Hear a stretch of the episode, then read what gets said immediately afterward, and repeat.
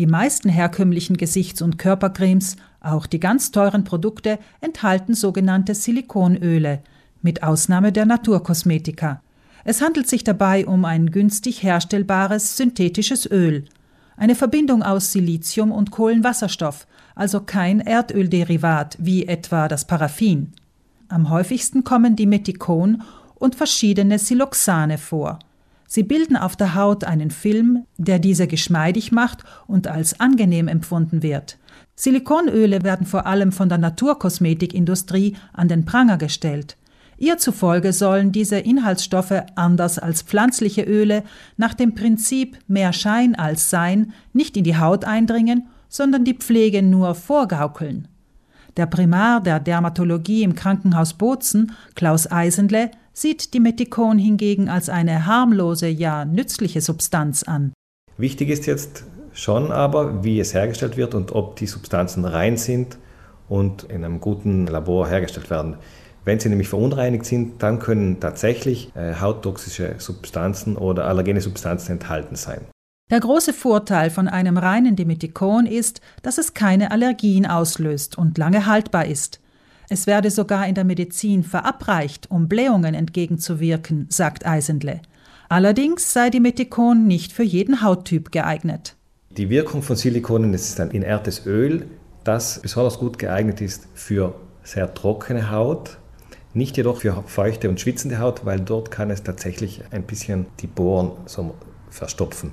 Bei sehr trockener Haut hingegen, auch bei Menschen, die ganz dünne Haut haben, dort findet sich auch häufig das Dimethikon, da es die Haut nicht nur geschmeidig macht, sondern auch einen Rutschschutz ausübt. Dadurch kommt es eben weniger leicht zu Abschürfungen und eben auch zu Druckgeschwüren. Das heißt, diese Inhaltsstoffe haben schon ihren Sinn. Aber nicht jede Haut ist gleich und nicht für jede Haut sind diese Inhaltsstoffe gleich geeignet. Cremes, die auf rein pflanzliche Wirkstoffe zurückgreifen, seien im Prinzip ebenso zu empfehlen, sagt der Dermatologe.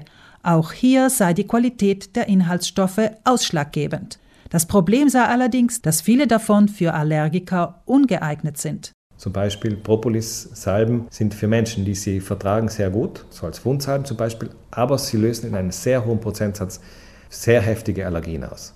Wichtig ist zudem, dass die Verpackung der Naturkosmetik deren kürzere Haltbarkeit berücksichtigt, denn deren Rezeptur verzichtet in der Regel auf klassische Konservierungsmittel.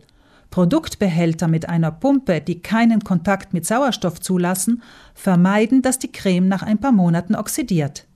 In puncto Kosten ist zu bedenken, dass Silikonöle ausgesprochen billige Rohstoffe sind.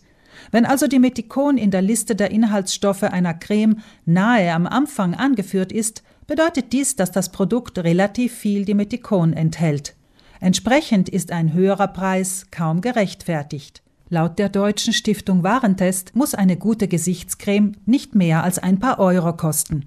Nicht ganz außer Acht zu lassen ist der Tier- und Gewässerschutz. Der hohe Anteil an Silikonölen etwa in Shampoos und Haarbalsam belastet die Meere, denn Silikon ist schwer abbaubar und reichert sich etwa in Meeresfischen an. Aber natürlich ist dies nur eine Komponente unter vielen anderen umweltschädlichen Chemikalien, die täglich ins Meer gelangen.